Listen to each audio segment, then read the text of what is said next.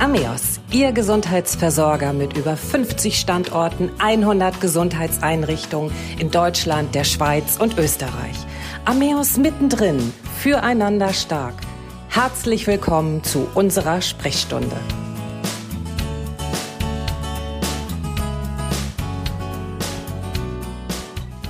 Unser Thema heute posttraumatische Belastungsstörung als Ursache einer Sucht. Für einige Suchtpatienten kann eine posttraumatische Belastungsstörung, kurz PTBS, Ursache der Suchterkrankung sein und ist damit ein ständiger Begleiter sowie eine enorme Belastung. Menschen mit PTBS neigen aus verschiedenen Gründen dazu, ihre Symptome wie zum Beispiel Schlafstörung, Albträume, Unruhe, Angst oder ähnliches mit Alkohol oder Drogen zu unterdrücken. Patienten mit dieser Erkrankung werden oft medikamentös und psychotherapeutisch behandelt, damit eine Rehabilitation überhaupt möglich ist. Über PTBS und die Sucht sprechen wir heute. Mein Name ist Christiane Hartung-Kollbaum und mein Gast ist Cordula Iken. Cordula Iken ist Chefärztin am Ameos Reha Klinikum Lübeck und spezialisiert auf Abhängigkeitserkrankungen. Herzlich willkommen, Frau Iken. Hallo, Frau Hartung-Kollbaum. Frau Icken, ich habe es gerade in der Einleitung gesagt, unser Thema ja posttraumatische Belastungsstörung, kurz PTBS. Wie entsteht so eine PTBS? Welche Faktoren tragen dazu bei, eine posttraumatische Belastungsstörung zu entwickeln? Ja, um, zur Entwicklung einer posttraumatischen Belastungsstörung gehört natürlich ein Trauma, das erlebt wurde. Das kann ein einzelnes Ereignis sein, das kann aber auch über einen langen Zeitraum bestanden haben.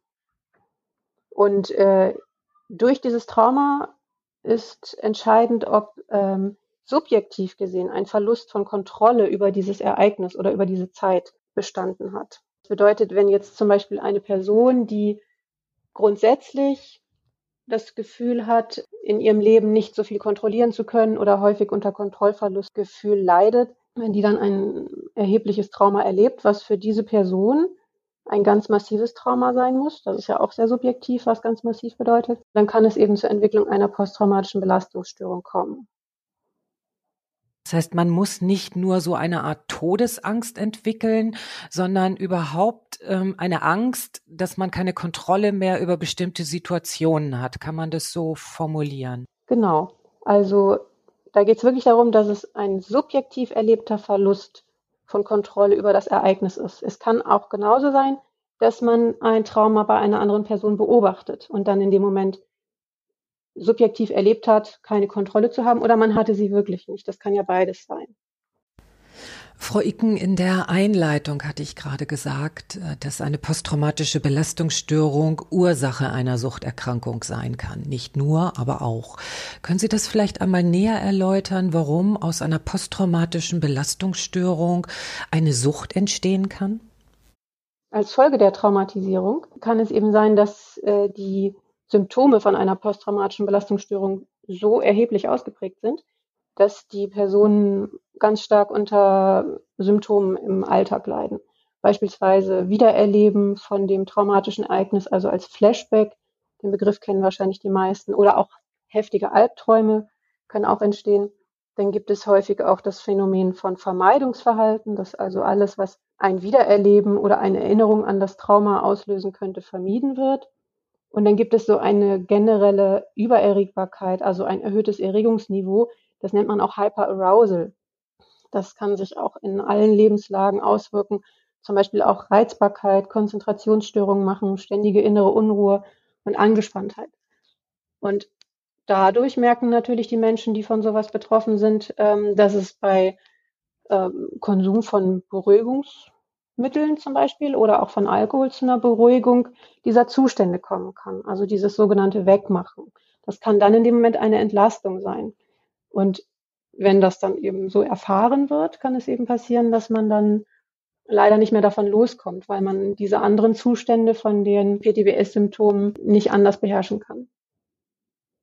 Ist es so, dass Männer und Frauen gleichermaßen eine PTBS entwickeln können und auch eine Sucht entwickeln oder gibt es da Unterschiede? Man sagt, dass Frauen häufiger eine PTBS entwickeln. Männer entwickeln sicherlich auch häufig eine PTBS. Bei Frauen ist es allerdings so, da sind auslösende Faktoren, wie zum Beispiel sexueller Missbrauch als Auslöser für eine PTBS etwas häufiger, zumindest rein statistisch gesehen. Über sexuellen Missbrauch an Männern redet man ja noch nicht so viel. Während Männer beispielsweise häufig diese ähm, Traumatisierungserlebnisse durch Autounfälle haben. Die fahren ja häufig etwas riskanter, ähm, gerade jüngere Männer, ähm, und haben dann eben diese traumatischen Ereignisse erlebt, wie zum Beispiel einen Verkehrsunfall. Ähm, und so ein einmaliges Ereignis, das auch nicht von Menschen gemacht ist, macht statistisch gesehen nicht so häufig eine posttraumatische Belastungsstörung wie ein länger anhaltendes Ereignis und vor allem eins, das durch Menschen gemacht ist, wie jetzt beispielsweise sexueller Missbrauch in einer Familie, was häufiger an weiblichen Personen ähm, begangen wird. So, und äh, von daher ähm, wäre das ein Erklärungsansatz, weshalb Frauen häufiger eine PTBS entwickeln als Männer. Männer haben häufig auch einen etwas anderen Umgang mit Gefühlen. Ähm, da schlägt das häufig eher um, so in Reizbarkeit, Aggressivität, Impulsivität, was dann gar nicht als klassische PTBS erkennbar ist, sondern einfach durch diese ähm, andere Symptomatik, die dann aber auch zu schlechten Schulnoten und so weiter führen kann oder zu Abbruch von ähm, Sozialkontakten führen kann, weil man einfach im Sozialverhalten sich dann dadurch so stark verändert. Das heißt also, Frauen haben eher traumatische Erlebnisse als Männer. Das kann man dann so formulieren. Frauen haben häufig ähm, mehr die sexuelle Traumatisierung als Ursache für posttraumatische Belastungsstörungen. Aber wie gesagt, da ist die Dunkelziffer, was bei was Männer betrifft, ähm, relativ hoch. Also ähm, junge Männer oder auch ähm, Kinder, also männliche Kinder, ähm, in, ähm, erleben auch sehr häufig ähm, sexuellen Missbrauch. Nur wird darüber häufig nicht so viel gesprochen. Sie haben vorhin ein paar Symptome ja schon genannt der PTBS. Ähm, was gibt es noch für Symptome? Also Sie sprachen von Schlafstörungen, Albträume, aber ähm, es sind ja nicht nur Menschen, die von Schlafstörungen betroffen sind und Albträume haben, die dann eine PTBS haben. Was, was gibt es noch für Symptome da, dass man vielleicht erkennen kann, da hat jemand eine posttraumatische Belastungsstörung entwickelt? Genau, also neben so diesen Flashbacks und Vermeidungsverhalten und dieser erhöhten Anspannung, also diesem Hyperarousal, gibt es noch andere ähm, Symptome. Also klassischerweise wären das so Gefühle wie Hoffnungslosigkeit, Verzweiflung, ähm, aber vor allem auch so ein ständiges Gefühl von Bedrohtsein. Ähm, manche schädigen sich auch selber, also selbstverletzendes Verhalten, bis hin zu Suizidgedanken oder auch suizidalen Handlungen, aber auch ganz klassisch aggressives Verhalten. Dann gibt es noch Schuldgefühle, die auch sehr quälend sein können. Am Beispiel, wenn jetzt jemand etwas überlebt hat, was ein anderer nicht überlebt hat, ähm, oder aber auch Konflikte so in zwischenmenschlichen Bereichen oder am Arbeitsplatz.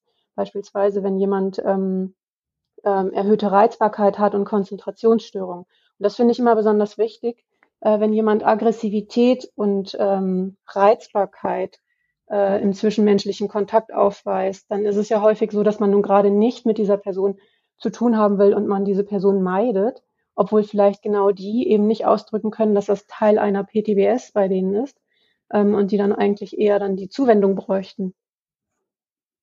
Welche Voraussetzungen müssen denn überhaupt für eine Diagnostik gegeben sein, dass man sagen kann, also dieser Mensch hat eine PTBS entwickelt? Genau, also das wäre ja einmal klassischerweise beim Befragen oder auch beim klinischen Beobachten wäre das ja diese sogenannte Symptomtrias. Also das wäre ja dann eben das ähm, Vermeidungsverhalten, ähm, das Wiedererleben von traumatischen Situationen in Form von Flashbacks oder eben so sich aufdrängende lebendige Erinnerungen und auch Albträume und dann ähm, dieses erhöhte Erregungsniveau. Und das tritt normalerweise dann ähm, innerhalb von sechs Monaten nach dem traumatischen Ereignis oder nach Ende von einer traumatischen Belastungszeit auf, hm, kann aber auch noch ein bisschen später auftreten. Ähm, und ähm, genau, neben dieser Befragung, man muss natürlich einen zeitlichen Zusammenhang herstellen können ähm, zwischen den Symptomen und einem traumatischen Ereignis, gibt es noch psychologische Testverfahren. Also da gibt es einige, die führen normalerweise immer sehr zuverlässig die klinischen Psychologen durch. Da gibt es so eine Art Interview, ähm, ähm, also sehr, sehr spezialisierte Testverfahren. Und dann muss man aber auch noch ähm, allgemeinärztlich schauen, ob es noch körperliche Ursachen gibt. man sagt ja in der Medizin immer, man kann Läuse und Flöhe haben. Das kann also sein, man kann eine PTBS haben ähm, und gleichzeitig eine andere Erkrankung. Äh, man kann aber auch ähm, zum Beispiel durch eine organische Hirnerkrankung ähm, natürlich ähnliche Symptome haben wie bei einer PTBS, also ständige Gereiztheit, Angespanntheit ähm, oder aber auch ähm, Konzentrationsstörungen und auch ein Trauma in der Vorgeschichte, was aber vielleicht keine PTBS gemacht hat, aber man hat dann Symptome, die ähnlich einer PTBS sind. Als klassisches Beispiel, ähm, es gibt viele ähm, Kinder, die werden zu Hause extrem körperlich ähm, misshandelt. Also das sagen die hinterher ja nicht so offen.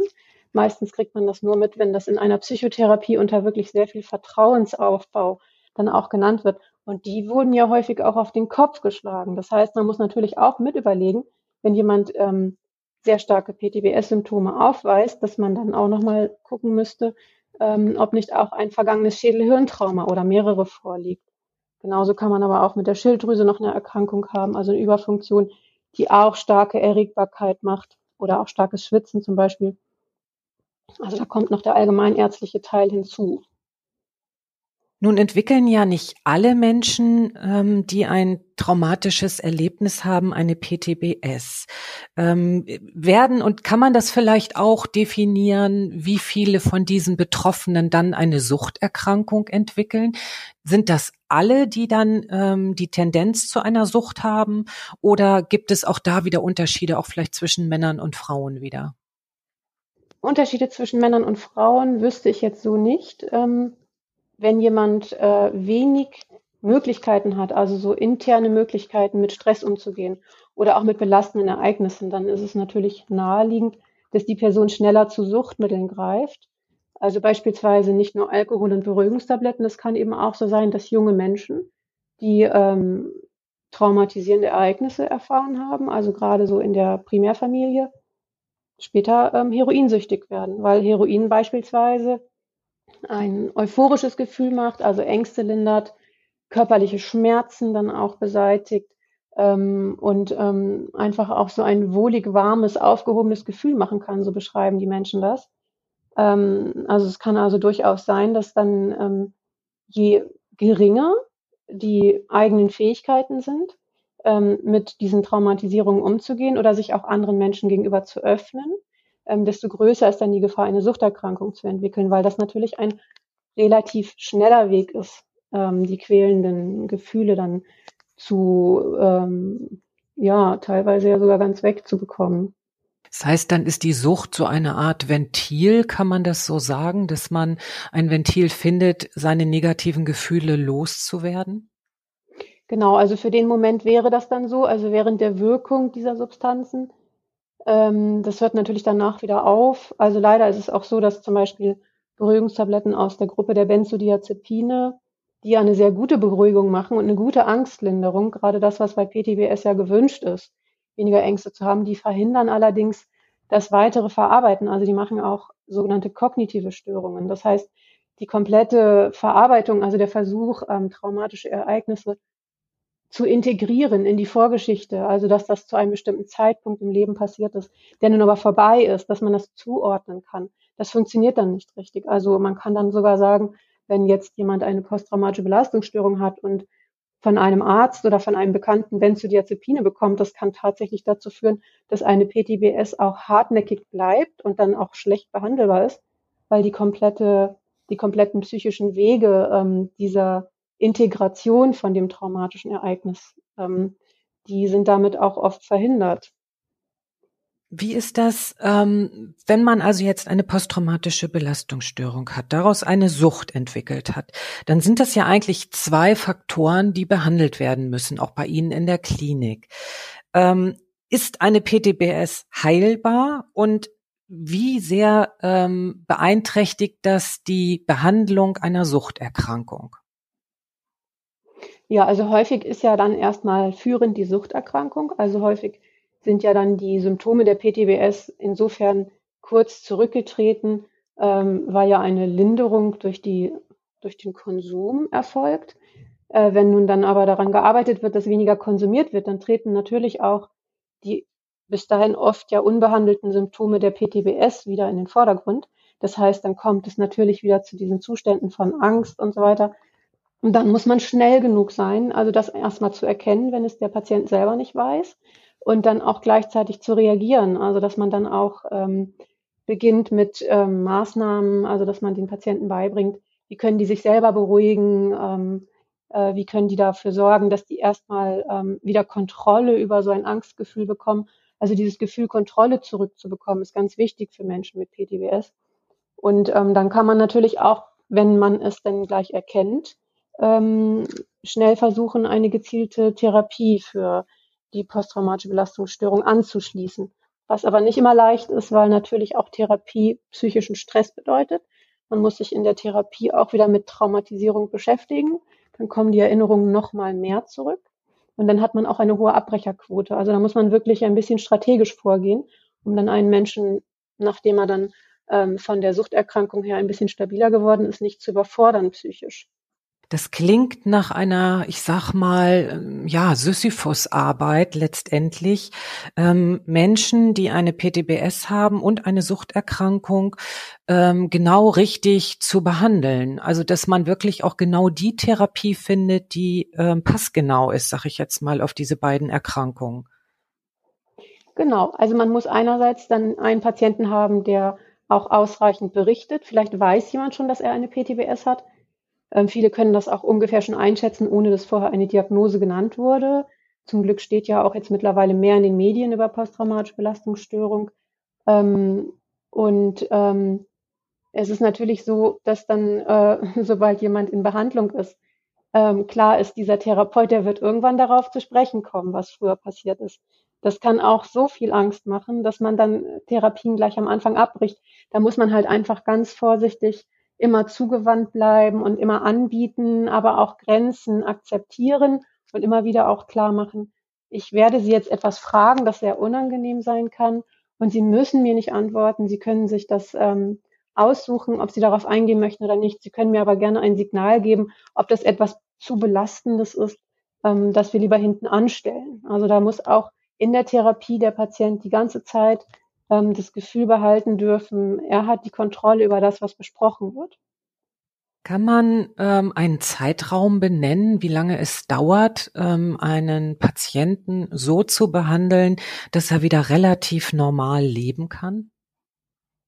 Ein Zeitraum ist schwer benennbar. Also die Traumatisierung, die ist ja bei den Menschen unterschiedlich stark ausgeprägt. Das heißt, ähm, je nachdem, wie die vorher aufgestellt sind mit eigenen Ressourcen, kann man das nennen, ähm, kann es ja auch zu, zu einer sehr hartnäckigen PTBS-Symptomatik kommen oder aber eben ähm, zu einer PTBS-Symptomatik, die relativ schnell beherrschbar ist. Also das, da kommen viele Dinge zusammen. Also ähm, wie gut man zu Hause sich aufgehoben gefühlt hat, wenn es jetzt zum Beispiel um ein Ereignis wie einen Verkehrsunfall geht und aber ein normales Elternhaus vorgelegen hat, hm, dann kann es sein, dass man relativ schnell mit einer mehrwöchigen Therapie gut über die Symptome hinwegkommt. Während aber bei instabilen Elternhäusern, ähm, wo zum Beispiel ähm, auch ähm, soziale Vernachlässigung vorgelegen hat oder aber ähm, vielleicht auch dort gerade die ähm, Traumatisierungen besonders stattgefunden haben, da kann es sehr lange dauern und es ist auch nicht immer von Erfolg ähm, auszugehen. Also es kann eben sein, dass jemand auch dann sagt, nein, ähm, ich schaffe das nicht ich muss bei stabilisierenden Maßnahmen bleiben, aber die eigentliche Therapie der Traumatisierung schaffe ich nicht. Kann man dann sagen, wenn man eine posttraumatische Belastungsstörung hat, daraus sich eine Sucht entwickelt hat, dass man wirklich auch gucken muss, dass man darauf spezialisierte Kliniken sich sucht, ähm, bevor man ja möglicherweise von Arzt zu Arzt, von Therapeut zu Therapeut rennt ähm, und eben nicht die richtige Linderung, die richtige Therapie findet. Ja, das würde ich sogar empfehlen. Also es gibt ja immer ganz engagierte Therapeuten, die dann schnell raushören, oh, eine Traumatisierung, das muss ich mir merken, da muss ich später darauf zurückkommen, ähm, sind dann übereifrig dabei und überrumpeln dann den Patienten damit, sodass er dann halt einfach auch nochmal eine Art von Übergriffigkeit oder ähm, Kontrollverlust erlebt und dann erst recht zurückgeschreckt ist, was Therapie betrifft. Von daher würde ich immer empfehlen, ein ähm, Zentrum oder eine Klinik aufzusuchen, die eben PTBS-Therapie mit Sucht als Kombination anbietet, weil diese Mitarbeiter auch genau wissen, okay, wenn ich eine bestimmte Grenze erreicht habe, dann ist die Rückfallgefahr besonders groß. Und es kommt ja tatsächlich auch in verlaufender Therapie häufig zu Rückfällen. Ähm, das heißt, ähm, diese Zustände, die dann wieder erlebt werden, die emotionalen Zustände, wir sind dann sowas von überrumpelnd und kaum auszuhalten für die Menschen in Therapie, ähm, dass die dann einfach auch nicht anders können als konsumieren. Die selber erleben das dann wieder als ähm, Niederlage oder als erneuten Kontrollverlust und so weiter. Ähm, also es passiert ganz viel dann in dem inneren Erleben. Und da muss eben auch der Therapeut dann von außen ähm, ganz viel Halt geben und immer wieder auch Angebote machen. Also therapeutische Angebote im Sinne von, komm auf mich zu, wenn es wieder geht und ähm, wenn du dich stabil genug fühlst. Ähm, und genauso muss man aber auch feinfühlig sein und man darf das auch als Therapeut natürlich nicht ähm, ähm, persönlich nehmen. Wenn jemand unter laufender Therapie, bei der man sich ja als Therapeut immer auch bemüht, ähm, gut zu sein, dass man dann eben bei einem Patienten, der einen Rückfall hat, natürlich nicht gekränkt sein darf. Nun sind Sie in Lübeck im Ameos Reha Klinikum ja spezialisiert auf PTBS und Sucht. Ähm, kann jeder zu Ihnen kommen? Welche Voraussetzungen müssen erfüllt sein? Also im Ameos Reha Klinikum ähm, äh, ist ja der Hauptkostenträger die deutsche Rentenversicherung. Das heißt, wenn jetzt beispielsweise ähm, Personen mit einer posttraumatischen Belastungsstörung und Suchterkrankung bei der Rentenversicherung eine Therapie beantragen, weil sie sagen, ich habe diese PTBS, darauf aufbauend hat sich eine Suchterkrankung entwickelt, ich möchte aber noch nicht zum Frührentner werden. Ähm, ich möchte noch arbeiten, weil gerade Arbeiten ja auch das Leben häufig sehr gut stabilisieren kann. Da erlebt man Selbstwirksamkeit, was ganz wichtig ist für traumatisierte Menschen. Ähm, dann stellen die Betroffenen einen Antrag bei der Rentenversicherung, also beim sogenannten Kostenträger und ähm, die sind normalerweise natürlich auch ähm, motiviert, dann solche Therapien dann auch zu finanzieren. Genauso können auch ähm, Patienten kommen, die über die Krankenversicherung ähm, eine ähm, Therapie bekommen möchten, also als Kostenträger, wenn die bereits früh berentet sind. Ähm, größtenteils haben wir aber Patienten, die ähm, noch nicht aus dem Arbeitsleben ausscheiden wollen aufgrund dieser Erkrankungen. Gibt es da auch eine Altersstruktur bei Ihnen oder ähm, ich sage jetzt mal ganz direkt, ähm, ist es altersbegrenzt oder kann man auch als ähm, älterer Mensch noch so eine Therapie machen, der vielleicht schon ähm, eben tatsächlich im Rentenalter ist? Also altersbegrenzt bei uns in der Klinik ist es nicht. Ähm, grundsätzlich kann man sagen, PTBS entwickelt sich eher, wenn man in jüngeren Jahren oder in jungen Jahren eine schwere Traumatisierung erleidet sodass dann ähm, allein schon daher ähm, die Anfrage von jungen Menschen größer ist. Ältere Menschen, die haben dann häufig schon ähm, durch Lebenserfahrung beziehungsweise auch ähm, durch so ähm, Folgeerfahrungen, ähm, was die dann auch noch schaffen konnten, also wie die dann quasi Ressourcen ähm, über andere Gebiete aufbauen konnten, also psychische Ressourcen, haben die häufig nicht mehr so starke PTBS-Symptome. Aber da kann man auch nicht eine klare ähm, Wenn-Dann-Beziehung herstellen. Ähm, grundsätzlich sind es aber eher jüngere Menschen.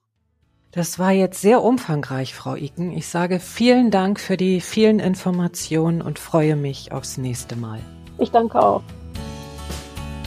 Das war Ameos mittendrin füreinander stark. Mein Name ist Christiane Hartun-Kollbaum und ich freue mich auf Sie. Bis zur nächsten Sprechstunde.